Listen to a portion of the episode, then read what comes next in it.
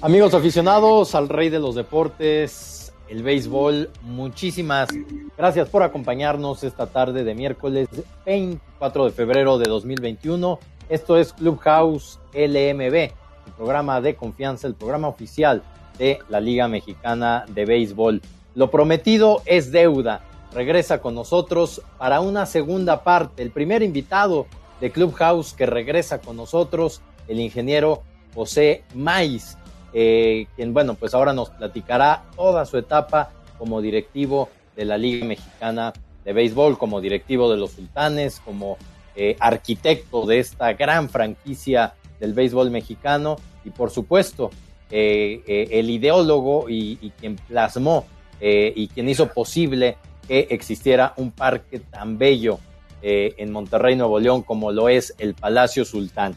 Antes de saludar a nuestro invitado, el ingeniero Pepe Mais, saludo con mucho gusto a mis compañeros y amigos Carlos Flores y Tadeo Varela. ¿Cómo están, señores? ¿Cómo estás, Beto, Tadeo, ingeniero Mais? Qué gusto saludarles, amigos. Bienvenidos a este nuevo Clubhouse.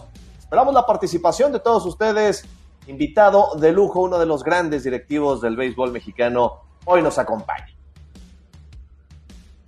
Muy buenas tardes, Carlos. Muy buenas tardes, Beto. Muy buenas tardes al señor eh, Pepe Mais. Eh, el primer programa ya fue extraordinario, con anécdotas increíbles de, primera mano de, la gran vida del señor Mais. Y este programa eh, no se va a quedar atrás. Aquí vamos a explorar esta segunda faceta del señor Mais en el béisbol. Así que quédense con nosotros. Buenas tardes, Beto. Buenas tardes, Tadeo. Buenas tardes. Un saludarte. Pues mucho gusto saludarlo, eh, ingeniero Mais. Eh, eh, espero que siga bien. Y, bueno, pues en el primer programa, para quien se lo perdió, le recomendamos muchísimo que busque en el archivo de videos dentro del Facebook de la Liga Mexicana de Béisbol, de todos los clubes del LMB, de medio tiempo, de séptima entrada, que busque ese programa de hace 15 días con el ingeniero Pepe Mais, para que conozca pues toda la historia todavía mejor contada y más real en lo que hemos visto en la pantalla grande de los niños campeones de Williamsport. Eh, la verdad, imperdible. Pero este programa nos enfocaremos, ingeniero, en su transición. Eh, ya nos platicó de su época de pelotero, desde niño hasta después eh, juvenil. Pero ahora nos vamos a enfocar, ingeniero, en su época ya como directivo.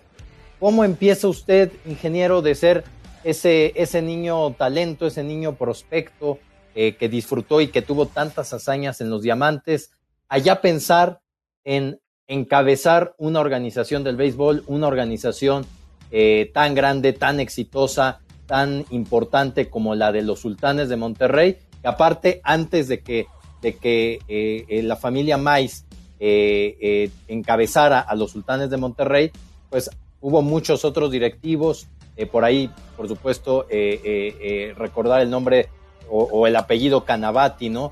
que evidentemente, pues, forjaron y construyeron o empezaron a construir la historia de los sultanes. ¿Cómo empieza usted, ingeniero, como, como directivo? Bueno, mira, este, yo iba al estadio de béisbol, al Parque Cuauhtémoc original, al de Alzada Victoria. Desde, pues me llevaba mi papá siempre y ya después cuando me recibo, eh, pues sigo yendo porque palco ahí detrás de home, siempre iba. Y, durante muchos años estuve yendo. Y de repente en 1982, eh, a finales de la temporada del 82, eh, me manda a llamar don Jesús Carmona, que él junto con su, hermano Valdemar y, Eliseo, pues creo que estaba, no, era Chuy Carmona nada más y, y Valdemar Carmona los que están en ese tiempo, eh, manejando los clubs que tenía cervecería, que eran cuatro en aquel tiempo. Era creo que Ciudad Juárez, Monclova, eh, Chihuahua y Sultanes o algo así. Éramos cuatro. Y entonces este, me hablan y yo no los conocía, no tenía el gusto de conocerlos a ellos. Y me dice, oye, este, junto con Rafael Colomé, que en paz descanse, eh, que él era uno de los directivos de cervecería en lo que respecta al deporte, y me, me invitan a una comida en un restaurante que que desapareció, se, llama se llamaba El Tío, muy famoso aquí en Monterrey por las agujas.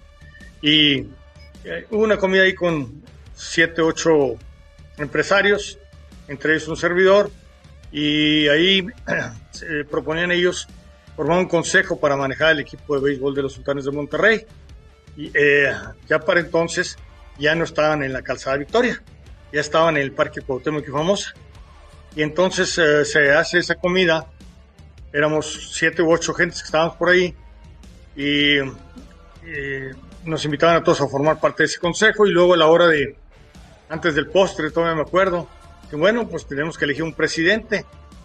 Y pues no, luego, me dice don Jesús Carmona, pues tú, Pepe, tú. Bueno, pues está bien, ok, yo. ¿Y cuánto tiempo me va a quitar esto? ¿Cuánto tiempo voy a estar yo aquí o qué? No, hombre, dos años y cambiamos de presidente cada dos años, no hay ningún problema. Bueno, está bien. Y las juntas, no, pues unas son aquí en México, otras son en otra parte, lo que sea. Pero son cuatro o cinco juntas al año, no hay más. Este, bueno, está bien. Eh, y total, ya acepté. Y pues los sultanes habían quedado en ese año en el último lugar, en 1982. Y con el peor récord en toda su historia. 300 y cachito. Bien mal. Este, y eran las épocas de las vacas flacas para cervecería también. Fue aquella época difícil de 82, 83, 84. No había dinero. Las empresas batallando mucho, etcétera. Entonces no había dinero para meterle al béisbol. Y entonces, este, pues empezamos la temporada del 85 y tratando de hacer unos pequeños cambios, lo poquito que se podía hacer, porque como te digo, no, no había dinero ni quien te vendiera ni nada, peloteros. Estaba empezándose, tenía dos años de empezar la Academia de Pastejé más o menos, acababa de pasar lo de la huelga también de la nave, eh, cuando los la huelga de la Liga Mexicana que hizo que se formara la nave. Y aquí en Monterrey había otro equipo, que era de los norteños, y ellos jugaban en el Parque Hundido de, Ciudad Universitaria. Pero pues afortunadamente las, las cosas fueron dando el equipo completamente desarmado de Sultanes porque cuando el cuando la huelga se fueron muchos peloteros, pero muchos prospectos y, jóvenes peloteros que ya eran, este, pues te voy a mencionar algunos, Fernando Camargo, este, uno de los fields, se me olvidó el nombre de él, pero me acuerdo que estaba Fernando Camargo, Leo Rodríguez Jr., estaba, bueno, Goyito Ortiz no participó en esa huelga, Espino tampoco, pero sí, eh, sí había eh, Leo, Leo Valenzuela, este, eh, Juan Martínez, pues era un bolón, un bolón de muchachos, no me acuerdo, eran una buena cantidad de muchachos jóvenes.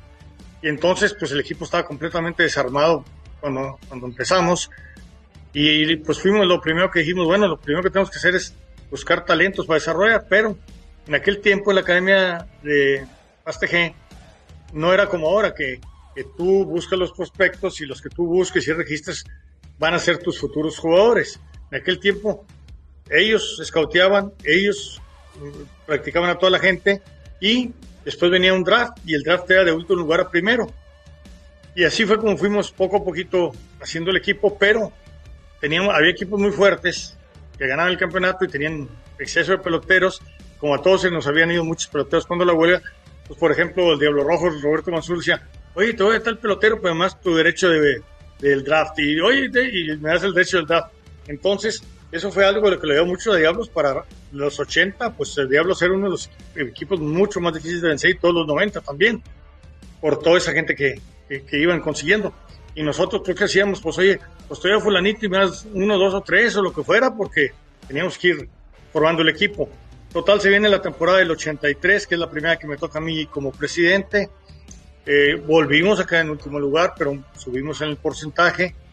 Eh, se viene el 84. Eh, esa vez pudimos adquirir a, a Lius Kanga y no me acuerdo a quiénes dimos de cambio. El vicepresidente en aquel tiempo era Pepe Carlos Martínez, que en paz descanse. Luego, otra vez acaba la temporada del 84, acabamos otra vez en último lugar, pero un poco más de porcentaje. Se viene la del 85, nos vuelve a pasar lo mismo exactamente pero también subiendo más de porcentaje. Ya andábamos por los 400 y pico de porcentaje, ya no 300. Y en el, al, iniciar, antes de iniciar la temporada del 86, eh, Roberto Magdaleno estaba con los algodoneros de, Unión Laguna y estaba también ahí Memo Garibay. Pues no, no estaban ellos en realidad tener dos gerentes. Yo les dije, oye, eh, Valdemar Carmona se había enfermado de cáncer, entonces este, yo estaba solo sin, sin quien me apoyara ahí en la gerencia. les pedí que si me podían mandar a Roberto Magdaleno para acá, para que me ayudara, y me dijeron que sí, cómo no, ellos tenían dos. Y en la temporada, en el invierno del 85, cambiamos 23 peloteros de los 25, por aquí, por allá, y pues, y pues donde resulta que, bendito sea Dios, pero en el 86 de último lugar, en la zona norte subimos a primer lugar en la zona norte, fuimos campeones de la zona norte, fue cuando trajimos a Babo Castillo, etcétera, y eh, nos tocó la final con los Ángeles de Puebla, y pues era aquel equipazo con Willie Aikens, Orlando Sánchez, eh, es, eh, el otro zurdo que bateaba muy bien, Stockstill, Stockstill. Stockstill, este, Stockstill, este, y luego era un equipazo. Total, perdimos la, la, final cuatro juegos a uno con Los Ángeles Negros de Puebla, pero de ahí en adelante, este, pues Sultanes ha sido otro equipo definitivamente. Eh, hemos estado fuera de los playoffs dos o tres veces nada más, del 87 para acá, en treinta y tantos años, en 38 años. Vino después eh, la construcción del estadio. En esa final del 86 estaba en las tribunas con nosotros el señor gobernador del estado en aquel tiempo, Jorge Treviño Martínez, y estaba también Lucas de la Garza, que es secretario general de gobierno. Y pues bueno, pudimos meter mucha gente, porque nomás le cabían cinco mil gentes al parquecito de Cuauhtémoc y Famosa. Y entonces, pues yo me las ingenié y me llevé plataformas y este, con low boys allá de, de los de la constructora, con lo que movemos los, los, los, tractores y todo eso, y los pusimos atrás en el fielder, abajo de las, de las gradas y por los lados, para meter más gente. Y en total, en lugar de cinco mil, pudimos meter diez mil gentes al estadio.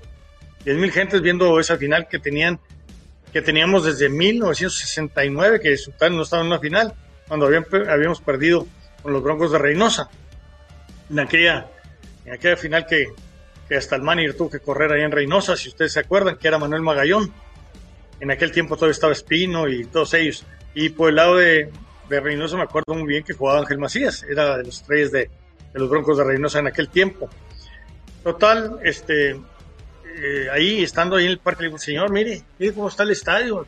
No cabe la gente, mucha gente afuera, más toda la que metimos a fuerza casi. Necesitamos que nos dé un terreno para construir el, un estadio de béisbol. Y entonces este, me dice, sí, la verdad que sí. Este, espérame tantito y sí tengo uno, uno que les voy a dar. Bueno, total, este, me esperé tantito y a los dos, tres meses me manda a llamar y me dice, mira, ya tengo uno. Es por la avenida Universidad. Dijo, este, ahí en el campo militar, ahí donde era el antiguo campo militar, ahí tenemos un espacio para ustedes. Este, bueno, pues está bien. Y entonces, en aquel tiempo, Pedro Teto Cisneros andaba, andaba tratando de vender el, el, mecano que había estado en Torreón y luego en Tampico, y lo andaban queriendo vender y, a fuerza me querían ensartar el mecano y el mecano. Y le digo, no, pues es que el señor gobernador no quiere, y la verdad, el señor gobernador lo primero que me dijo, no me vayas a traer esa mugre porque no te, te quito el, el, el lugar. Pero yo quiero una, Tú me pediste un terreno, quiero un estadio de primer mundo, no quiero, no quiero esa cosa, esa cosa tiene muchos años ya. Aparte en Monterrey, imagínate, con el mecano que es de puro acero y con los calores de verano, ahí pues se, me los vas a mandar todos al, al, al hospital, pero con quemaduras o con almorranas, hemorroides o algo, me dijo, el calorón que hace aquí. Total, este, pues no, no, no compramos el, el, uh, el estadio y entonces eh, se hizo un, andábamos buscando quién encabezaba el patronato para construir el estadio de béisbol eh, Monterrey y pues se les, a grandes personalidades de aquí se les ofreció el, el, puesto de presidente y pues nadie quería agarrar el toro por los cuernos y entonces el señor gobernador le dice a mi papá, le dice, pues ingeniero, usted mero. Bueno, dijo, ok, yo acepto el reto y total, pues eh, nos empezamos a, a, a trabajar y todo, pues sí se formó un consejo como quiera con líderes de la comunidad Ahí participaban don Andrés Marcelo Sada, eh, la gente de Coca-Cola, obviamente cervecería, vidriera, estaba Adrián Sada, chico, en, Adrián Sada en el patronato, estaba este, pues eh, también el, el, liceo joven que estaba en la Cámara de Comercio, eh, don Carlos Torres por parte de cervecería, etcétera. Eh, una, una, gran cantidad de, de personajes, ¿verdad? Y se hizo todo muy claro todas las etapas se hicieron por concurso. Y ahí se abrían los sobres y el que ganaba la etapa pues construía. Pues nosotros perdimos la primera etapa que fue la de la, excavación de, del estadio. Esa la, ganó otra empresa. Y, y de ahí pues ya nos pusimos más abusados a tratar de hacer las cosas eh, bien, pero lo más económico posible. Y, nosotros ganamos todas las demás etapas. Poco a poco, y ahí hacíamos las vigas para, las, para todas las gradas, las hacíamos ahí mismo en el estadio. Y ahí mismo, este, eh, con las grúas nuestras, las agarramos, las levantamos y las subíamos. Entonces, todo lo más barato posible para que no nos ganara nadie. Nos tocó hacer todos los drenajes pluviales de ahí. Eso fue una cosa muy interesante porque eh, nosotros habíamos construido el emisor Universidad para el drenaje pluvial de Monterrey y habíamos ganado como 13 de las 14 etapas que había.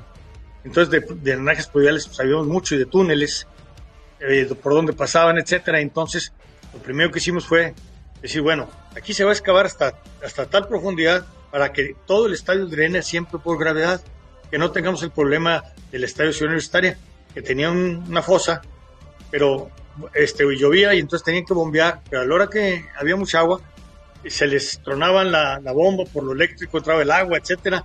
Entonces era un problemón. Y entonces, de hecho, lo sabíamos nosotros porque, como habíamos construido casi, casi todos los túneles, este, cuando empezamos, bueno, antes de empezar el Estadio Monterrey, nos dijeron, oye, ayúdenos aquí. Total, pues tuvimos que echarnos unos 200 metros ahí del Estadio Universitario a universidad para que se drenara, se drenara el, el, el, eh, el estadio universitario por gravedad, entonces que ya no se inundara cada vez que llovía. Para esto, eh, cuando íbamos a empezar el estadio, los militares estaban construyendo ahí su hospital militar, entonces nos cambiaron a nosotros para el otro lado, para la avenida Manuel Barragán en lugar de por avenida Universidad. Pero, y como te digo, ya conocíamos todo por dónde y entonces este, eh, dijimos, bueno, tenemos que cavar 11 metros más o menos, este, y hasta ahí nos, vamos a más para abajo, porque vamos a batallar con el drenaje pluvial, no, no drenaríamos por gravedad. Entonces, lo primero que sí hicimos fue una bola de ductos de drenaje pluvial que corren a todo lo largo del estadio de Rayfield, haz de cuenta de Rayfield hacia, hacia, hacia, hacia, la hacia la tercera base. Todos, hay una línea completa, muchas líneas más bien, de drenaje pluvial que van a un colector ahí y ese colector descarga directamente en el emisor universidad que nosotros habíamos construido y que se desemboca en el arroyo del Topo Chico. Total, se empezó a construir todo eso y ya cuando estábamos para terminar, oye, pues nos faltaba dinero, poquito de lana, porque todo, todo se hizo, no fue con apoyo del gobierno, el gobierno nos regaló el estadio y nosotros teníamos que juntar el dinero. Entonces, uno de mis hermanos estaba vendiendo los, los palcos y todo el dinero que, iba entrando de los palcos, pues se dedicaba a la construcción. Llegó un momento que nos faltaban como, como eran nueve millones de aquellos viejos tiempos, de aquellos miles de millones, cuando, eh, este, cuando ya estábamos casi por terminar. Y yo estaba agarrando dinero de mi papá para meterse a la constructora, porque yo no quería que se pagara el estadio, porque si no, pues ahí sí iba a quedar el estadio. Y luego para, para reanudarlo iba a ser un lío. Y aparte, pues había gente que ya nos había comprado todo y teníamos el compromiso con la gente que nos había comprado sus los eh, palcos por 50 años. O sea, los palcos se vendieron por 50 años y también algunos eh, este, asientos de numerados estaban vendidos por 50 años. Y me, bueno, a mí me vino un estrés muy fuerte porque cada vez que me mandaban llamar a México, el presidente me decía, lo tienes que llevar en tal fecha porque hay un Mundial Juvenil el día 4 de julio y quién sabe qué. Y hay un, el 13 de julio, perdón. Hay un Mundial Juvenil el 13 de julio y tienen que inaugurarse y tienen que ser aquí en este estadio. Y, yo eh, habíamos sido una comitiva, iba, incluso iba mi papá, eh, don Adrián Sada, este, iba, eh, Liceo Joven, varios de los que te mencioné, Carlos Torres, etcétera. Fuimos en, este, en una entrevista que nos consiguió Raúl González, el matemático, con Carlos Salinas de Gortari, fuimos allá a Los Pinos a hablar con él. Entonces le dijimos, nos faltan 9 mil millones de aquellos viejos pesos. Y mi papá le dice, ponga usted la mitad y yo pongo la otra mitad mientras se venden los palcos y ya, ya, ya con eso completamos. Entonces el, el, señor presidente le llevaban todas las fotografías, eso lo, había llevado el matemático, de cómo iba el avance de toda la obra ya. Y dijo, no, pues esto está para terminarse, vale la pena meterle. Le dijo, entonces fue cuando, bueno, pues mitad usted y mitad yo. Pues papá consiguió una mitad y él puso la otra mitad pero no llegaba a la mitad del presidente porque tenía que pasar por varias secretarías y luego mandarla al gobierno del Estado y el gobierno del Estado entregarla al patronato y el patronato a nosotros para poder seguir. Y entonces, este, pues mientras yo seguía sacando dinero y me viene un estrés fuertísimo, fui a la cama y este, me dijeron, eso fue en el mes de mayo, antes de que viniera el Papa ese año, en el 90, y yo completamente estresadísimo. Y me acuerdo muy bien que me dijo el doctor, pues vas a tardar seis meses a un año en recuperarte. Y no, no puede ser, nosotros tenemos que inaugurar el estadio en, en julio 13, en julio 13 no puedo yo estar aquí. Yo había caído a principios de mayo. Y el Papa iba a, venir el 10, 10, de mayo. Yo tenía como 10, 8 o 10 en cama cuando vino el Papa aquí. Y uno de mis hermanos, que es más que religioso, ministro de la Eucaristía desde hace muchísimos años, él y su esposa, dice, no, tienes que ir a ver al Papa. Híjole, hermanito, pues no puedo, ando muy, estoy muy débil. No, tienes que ir, tienes que ir. Total, me fui bien temprano ese día, eran como 6 de la mañana, para agarrar lugar, porque el Papa iba a llegar como a las 10 y estaba yo abajo de la CNOP, ahí junto a, junto a la avenida Morones Prieto, y la gente de arriba de la CNOP, entre ellos estaba Eloy Cantú Garza, su papá, el licenciado Eloy Cantú Segovia, había sido tesorero de, del municipio de Monterrey cuando era alcalde José Luis Lozano, allá por 1957, cuando nosotros fuimos campeones. Entonces, me conocí bastante bien, y de arriba, en aquel tiempo me acuerdo que era diputado o algo, y me, y me dice, vente Pepe, vente por arriba. Y yo no quería ir porque, oye, pues toda la más pobre gente que estaba ahí, aguantando el sol como yo también, pues no era justo porque ellos sí, los demás no, y no quería ir subir, no quería ir subir. Y varias veces les negué y les dije que no subía.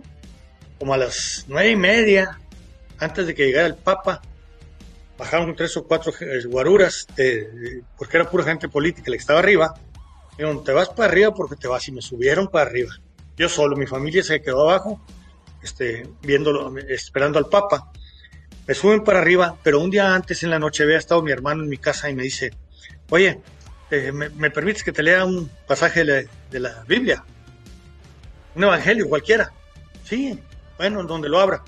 Y abre y me lee el, evangelio de que, de que a Dios lo dejes de Dios y, a, y, al, ¿cómo se llama? Y al hombre lo que es del hombre, etcétera y tú te has dedicado a hacer lana y a jugar y esto, me echó frijoles, este, a hacer dinero y el béisbol y esto y lo otro, en lugar de pegarte más a Dios y esto y lo otro, prométeme que mañana vas a ir. Y fue cuando le prometí que iba. Y me leyó el Evangelio. El día siguiente estaba yo ahí arriba ya, arriba de la CNP, cuando llega el Papa y empieza la misa y viéndolo, aparte teníamos unas televisiones ahí. Entonces lo veías en cerca, al Papa lo veías cerca, no, no muy lejos, este, viéndolo por la ventana, pero teníamos aparte la pantalla donde escuchabas perfectamente la misa y todo. Oye, pues no haciendo el mismo evangelio, el que me leyó mi hermano, al que leyó el Papa al día siguiente. Bueno, termina la misa, me regreso para la casa y no había, no tenía que haber llegado a la casa. A ver si ahora entiendes o no. El Papa te vino a decir el evangelio que yo te leí ayer. Entonces el Papa te vino a dar esta misa a ti, a ti para que no te hagas loco. Y ya, pues, pues sí, la verdad, sí. ¿Lo entendiste y lo escuchaste bien el Evangelio? Sí, sí, sí, todo. Eh, tenemos que servir a Dios, pero también eh, a Dios y no estar nomás buscando lo económico, etcétera, etcétera. Porque yo trabajaba bastante y andaba en eso. Y, y, aunque toda mi vida he ido a la iglesia y sigo yendo todos los sábados y domingos, todo, pero bueno, él quería que estuviera mucho más dedicado a la iglesia como está él. Esa es la verdad, como sigue. Total, después de eso, pues yo me sentí bastante mejor. Empecé a caminar afuera de mi casa. Este, como yo vivía en una privada, entonces ahí caminaba y caminaba hasta 5 o 6 kilómetros todos los días. Y un día le, este, le digo al doctor que, quería que, me fuera a ver, que yo me sentía bien. Me fue a ver y me dijo, pues sí, pero había yo perdido 21 kilos en 23 días. Comiendo y todo, pero sudaba, no oía la, la radio, no, no veía la televisión, los juegos, nada, nada. Este, yo sube y sube, aún con el aire acondicionado puesto, pero sí me levantaba a desayunar, comer y cenar, pero sudaba entonces todo lo, lo quemaba. Total, me dice el doctor, este, pues mira, te voy a dar chance que vayas a trabajar mediodía. Bueno, está bien. Entonces me preparé yo para irme al día siguiente, mediodía, allá a trabajar. Estamos hablando ya como del 20, 20 de mayo, alrededor del 20 de mayo por ahí, o 22, 23 de mayo me voy a trabajar y, dije, me voy, a ir, me voy a cortar el pelo, no me voy a cortar el pelo, etcétera, que quedaba la peluquería enfrente de mi oficina. Entonces me corto el pelo y luego me voy para la oficina, dije, voy a trabajar un ratito porque me dijo que no trabajaba mucho, que porque eso tenía que ser paulatino, porque estaba débil según él. Entonces, resulta que estaba yo en la peluquería, que apenas acababa de cortar el pelo cuando me vienen hablando de la oficina, oiga, le hablan de urgencia por teléfono el secretario de Desarrollo Económico, que era el ingeniero Ortiz Artucha. y me voy volado. Yo que la oficina nuestras quedan muy cerquita de donde estaba la oficina de desarrollo económico, casi quedaban frente de, la, de, mi oficina, pues muy cerquita. Entonces me arranco directo a la oficina. ¿Qué pasa? Estábamos nosotros construyendo una, una de las tres plantas para basura que había aquí en Monterrey. Me dice, oye, este, es que me dicen que andan muy atrasados y que esto y lo otro. Y me enseñé unas fotos, pero unas fotos que le digo, no puede ser, no puede ser esto. Esto está mal. Vamos al sitio de la obra, vamos a verla. Ya fuimos y se dio cuenta que las fotografías que le habían llevado eran fotografías de hacía dos, tres semanas, de cuando yo apenas me había enfermado, entonces yo sabía cómo estaba la cosa. Digo, esto no puede ser. Y ya lo vio y dijo, me echaron mentiras. Me querían quitar la obra viendo que estaba enfermo, otro contratista se quería colar y quitarme la obra. Y entonces le dije, no, vamos. Le dije, es al revés. Yo soy el que puedo reclamar a ustedes porque nos deben tanto dinero que no nos han pagado. Esta, así es que no me puedes quitar la obra. Y ya viendo todo lo que habíamos avanzado y que realmente no eran ciertas las fotografías, yo no, dale para adelante, me vinieron a engañar. Así me dijo claro. Nunca supe quién había sido el otro contratista, pero sí supe que había sido un contratista. Total, terminamos la obra. Pero para esto, mi papá y Carlos, mi hermano, que también es ingeniero civil, mientras yo estuve enfermo y se pegaron a la obra, pero todo el día. Mi papá siempre iba todos los días a dar la vuelta.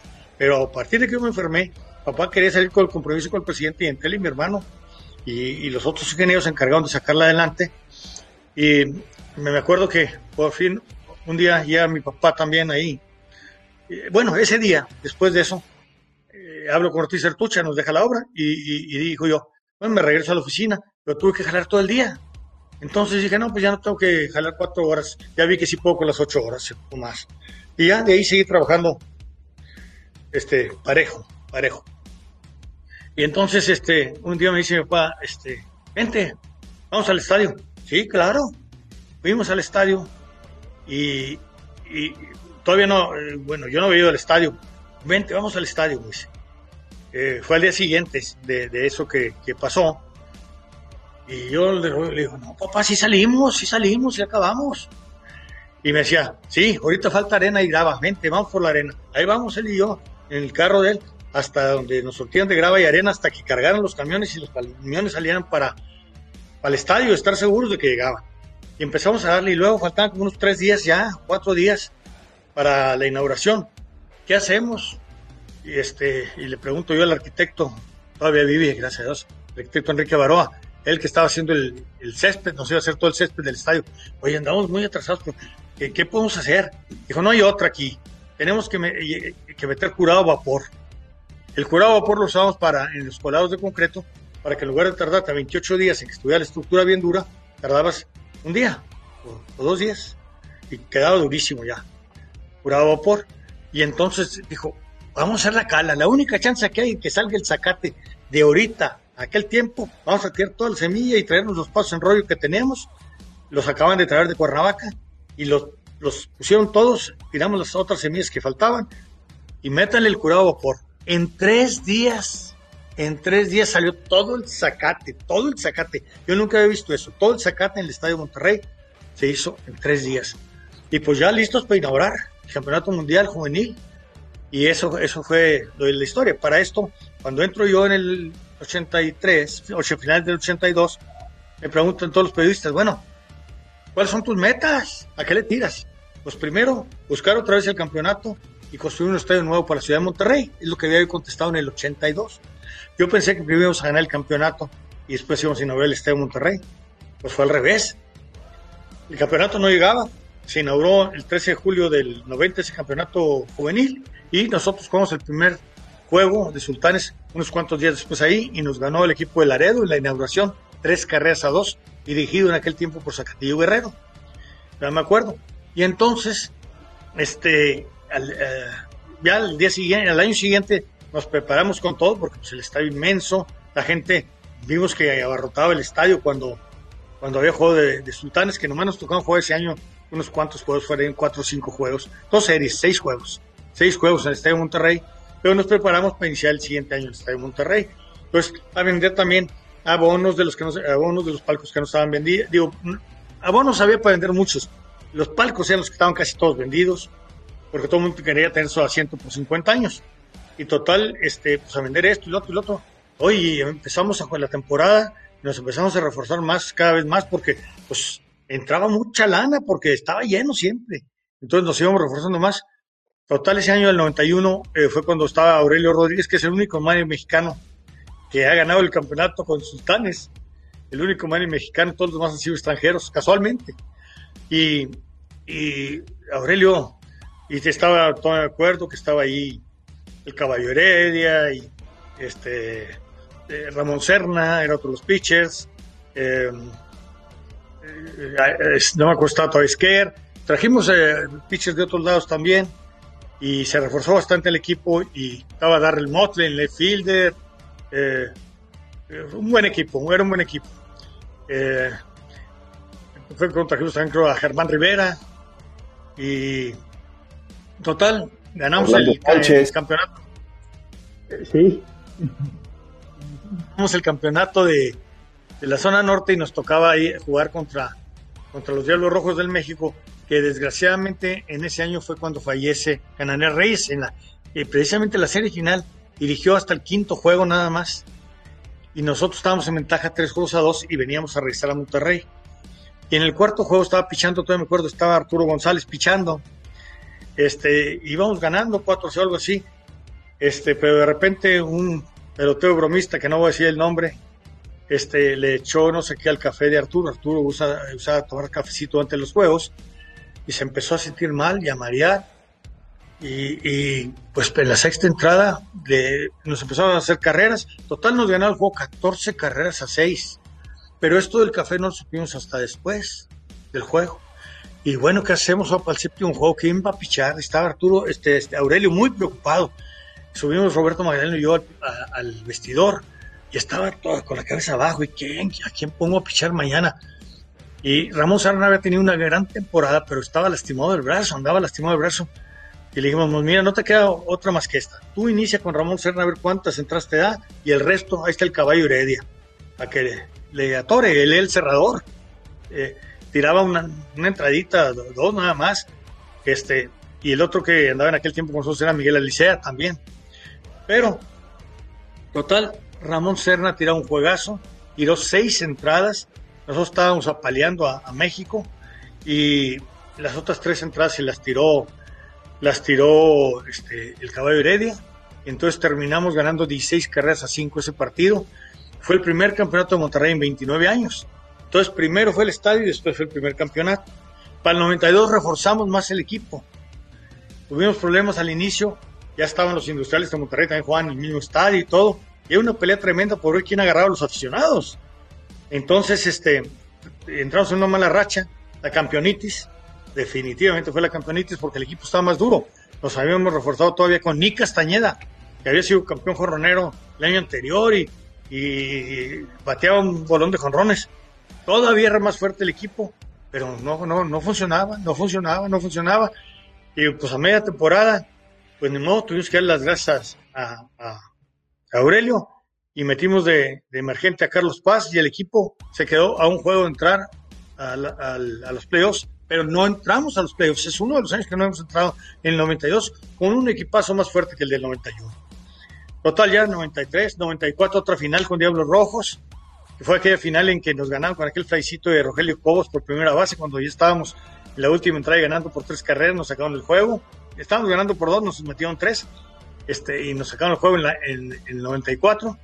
Luego en el 95 otra vez contra los Diablos, peleamos el campeonato, ahí les ganamos cuatro juegos a cero, o cuatro a uno, no me acuerdo si fue cuatro a cero, te ganamos esa serie, o cuatro a uno, pero no nos coronamos en Monterrey, nos coronamos en México. Y luego el 96 igual, otra vez contra Diablos Rojos, y no me acuerdo si en una ganamos 4-0 y en otra 4-1, pero no sé cuál es cuál, no me, esa sí no me acuerdo si fue primero la de 4-0 o la de 4-1. Ganamos los dos, podíamos haber sido tricampeones por segunda vez en la historia. Ahora, déjame platicarte un poquito eh, cómo empezó el Club de Béisbol Monterrey. Don Blas Díaz, eh, Blas Díaz Peña eh, y don Arturo Estrada fueron los impulsores del béisbol en Monterrey, los que lograron conseguir que la franquicia se viniera por Monterrey en 1939. Posterior, ellos estuvieron hasta el 1947. Don Jorge Pasquel era el dueño de todos los equipos y tenía parte o todo el equipo de los sultanes también. Y ahí le vende en 1948 el equipo a a Canavati, a Anwar Canavati, y ahí es donde cambia el nombre a sultanes. No sabemos si fue por la sultana del norte o porque él era árabe y por los sultanatos o qué. No se sabe, eso sí no se sabe, pero desde ahí, del 48 en adelante, se empezaron a llamar sultanes. Antes le llamaban industriales, fantasmas grises, etcétera. Y, y, siguieron eh, hasta 1964, en que desgraciadamente él era muy buen jugador de polo, jugando polo en, creo que en Austin, Texas. se cae del caballo, le da una patada al caballo, destroza las vísceras y muere unos cuantos días después aquí en la ciudad de Monterrey. Y ocupa la presidencia su hermana, Carmen La Chacha Canavati. Estuvo el 64 y luego pues ya ella se retiró y entra, este, eh, creo que fue como el 66, más o menos, cuando entra el licenciado Rodolfo González Castillo, que trabajaba en cervecería como presidente de los sultanes de Monterrey. Y así estuvo él hasta, el él estuvo de presidente como hasta el, año 81. 81, sí, porque el, el, licenciado Pedro Teto Cisneros entró en el 82 a presidente de, los sultanes y al, al, al dejar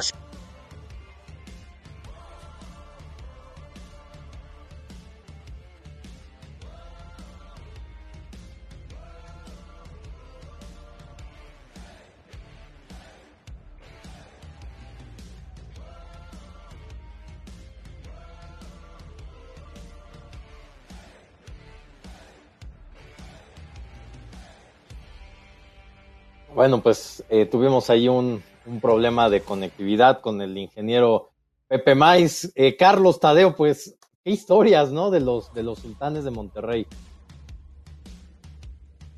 Sí, uno de los grandes equipos indiscutiblemente de la Liga Mexicana de Béisbol.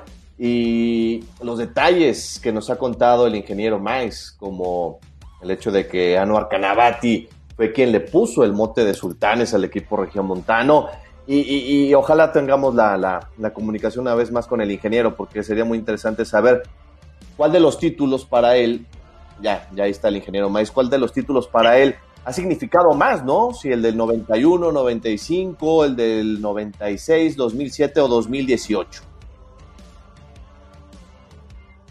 Bueno, mientras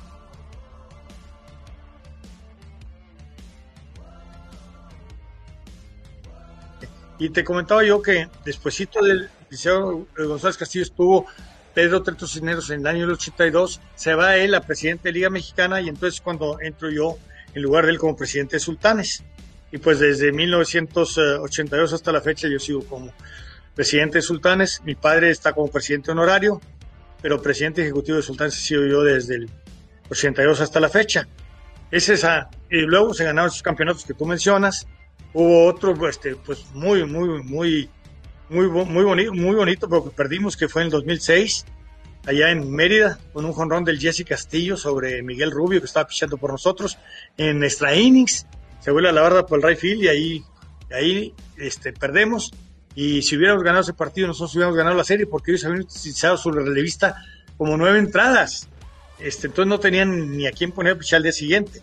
Entonces, este, pues ahí se nos fue se nos fue ese campeonato, como se nos fueron varios otros, por, como el de Oaxaca, eh, que estuvimos tres juegos a dos, pero hubo algunos juegos que estaban inconformes porque yo no les di bonos, pues estaba prohibido dar bonos, y como a mí me estaban, me tenían siempre en la mira, porque desgraciadamente después de que construimos el estadio, en lugar de tener muchos amigos, me eché muchos enemigos, no sé si fueron envidias o algo por el estadio, eh, y porque iban los equipos de grandes ligas a jugar y todo eso, pero la verdad me traían entre ojos siempre, entonces, pues yo no podía dar ni un bono ni nada.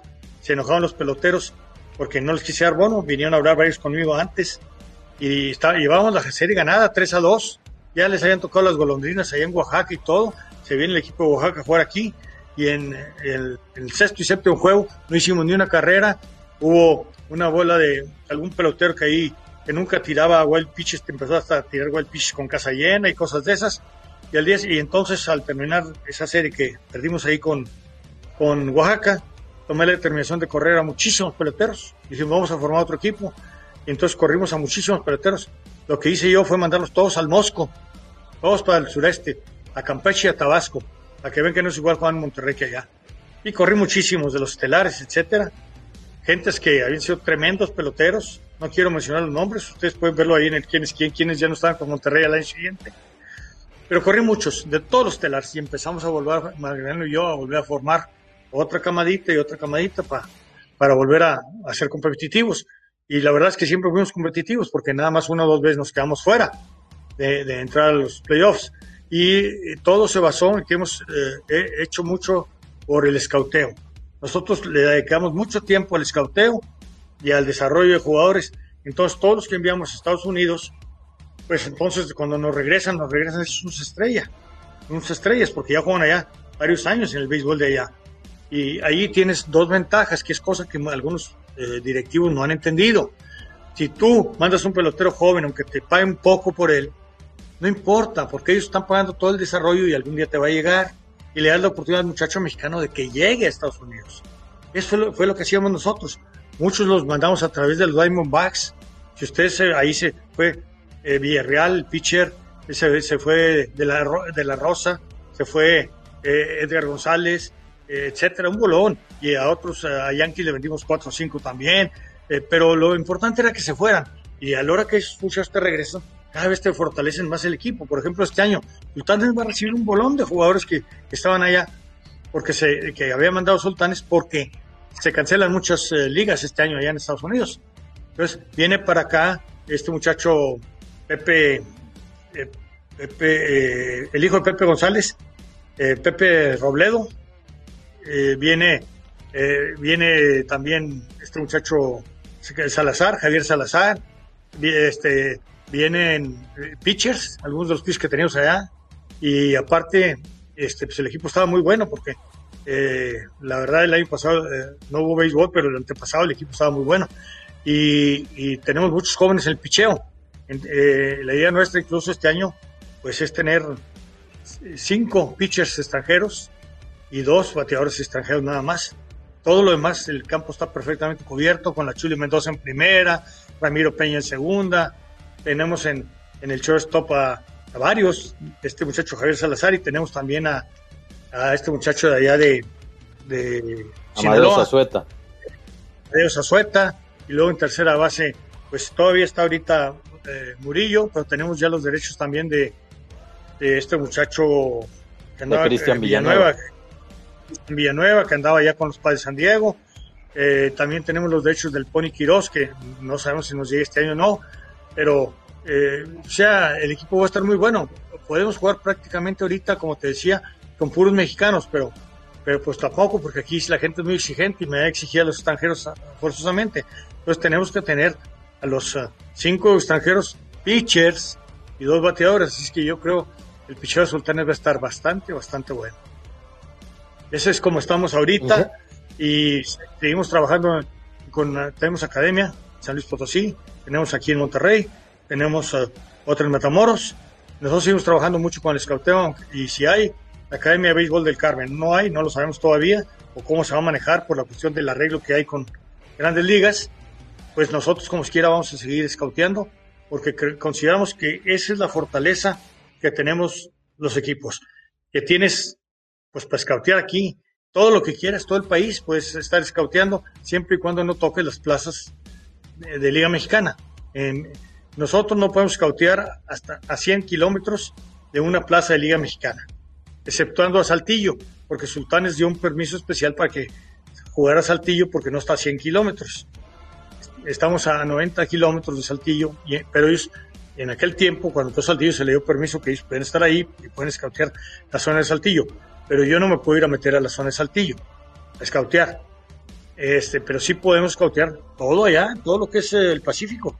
Todo eso sí lo podemos escautear, todo el sureste, donde no haya equipos también, eh, ciudades que están fuera de Veracruz, en Veracruz hay mucho peloteo también, Sinaloa, Sonora, etcétera, a California, todo lo podemos escautear, independientemente de que, de que aquí en Monterrey pues teníamos, como les platicaba la vez pasada, 64 ligas pequeñas. Y es al revés, tenemos nosotros mucha gente que anda tratando de escautearnos aquí. Aquí hay scouts de, de muchos equipos, este, por tanta liga pequeña que hay, este, afortunadamente. Y creo que algo bueno para México es que ya regresaron a, a ligas pequeñas muchas de las ligas que estaban fuera y que estaban, que se habían retirado por malos entendidos que había habido eh, en la Federación Mexicana de Béisbol, ya no los tenemos. Estamos trabajando de común acuerdo con, con el ingeniero Mayorga y ya regresaron 10 ligas, creo que 10 de las 12 ligas que había en el Distrito Federal, de ligas pequeñas, regresan al, sistema de Williamsport este año.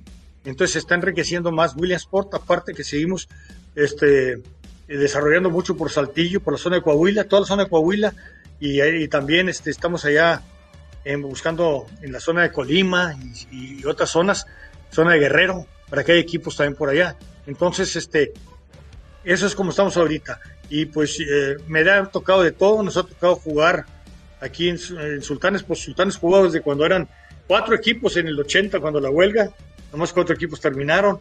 Luego eh, hubo una época en que se jugó con seis equipos, luego ocho equipos, doce, nos tocó una época con 20 equipos, luego 16 y ahora pues vamos a, a iniciar con estos 18 equipos y me da mucho gusto que regrese el Águila de, el Águila de Veracruz y también que regresen ahora los, los de los charros o no, mariachis, los mariachis de, de Jalisco. Me da mucho gusto que, regresen a la Liga Mexicana porque son dos plazas muy beisboleras y que, que levantan mucho al béisbol mexicano porque muchos aficionados van a esas plazas.